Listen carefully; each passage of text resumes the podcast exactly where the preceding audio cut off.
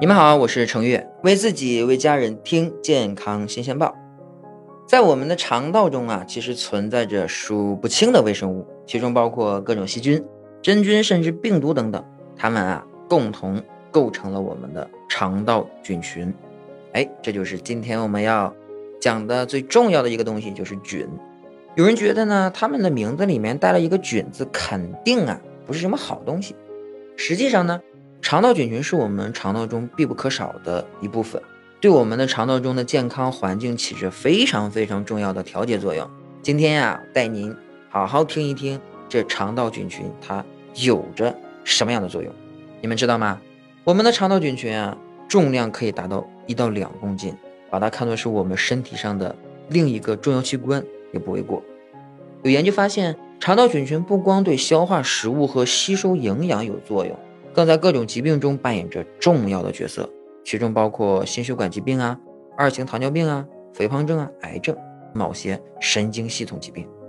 每个人体内的肠道菌群都不太相同，这是因为肠道菌群的构成与每个人自身的身体条件、身边的环境因素、平时的饮食习惯、体内细菌自身的因素以及细菌之间的相互作用啊，都有关系。所以说，世界上并不存在两片相同的树叶，同样啊，也不存在两个一模一样的肠道菌群。那什么样的肠道菌群才能称之为健康的呢？您别急啊，您呢继续往下听。有研究将患有炎症性肠病、二型糖尿病的患者呀，他们之间的肠道菌群与健康人的肠道菌群做了对比，结果发现健康人肠道菌群的多样性。优于患病人群，啥意思呢？就是健康的人多啊，患病的人少。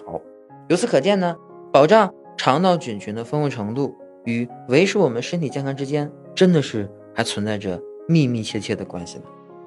那么问题又来了，那怎么才能保证肠道菌群的丰富性呢？你看啊，我们常见的主要营养素有什么呢？有蛋白质、维生素、矿物质、脂质、碳水化合物等等。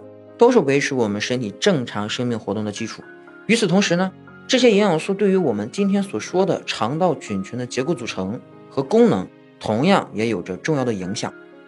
这里面有一项关于成年人的饮食研究，富含动物蛋白的饮食会导致肠道菌群中拟杆菌属以及嗜胆菌属的丰富度增加，但是其他菌属，比如直肠真杆菌等，丰富度会减少。临床研究也发现了，炎症性肠病的患者呢，粪便中的直肠真杆菌的丰富度比较低。有资料证明啊，动物蛋白的摄入量增加会使炎症性肠病的发生率显著提高。所以啊，您听到这儿，如果说您有胃肠道的一些疾病的话，您呀少吃点肉，少吃蛋白也是有帮助的。同时呢，动物蛋白高的饮食中，脂肪含量可能也不一定低。在一项长达半年的研究中发现，低脂肪的饮食与肠道菌群多样性的增加也有关系。我们也知道，摄入过多的脂肪之后，会增加血液中总胆固醇以及低密度脂肪蛋白的含量，进而呢就会增加心血管疾病的风险。由此可见，控制脂肪以及动物蛋白的摄入就显得那是相当相当的必要了。不过呀，对我们肠道菌群的影响最大的营养素还是要数纤维素了。它能够促使我们肠道中的有益菌的生长，抑制有害菌的繁殖。所以说啊，我们平时一定要摄入充足的蔬菜和水果。一旦吃的少了，就会很容易破坏肠道内的有益菌的生长环境，影响肠道对营养的吸收功能。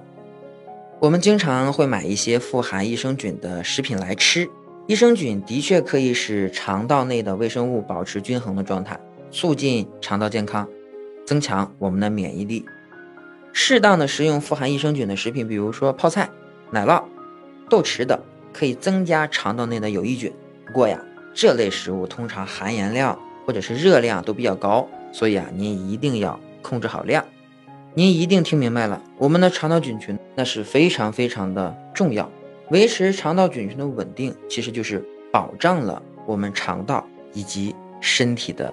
健康。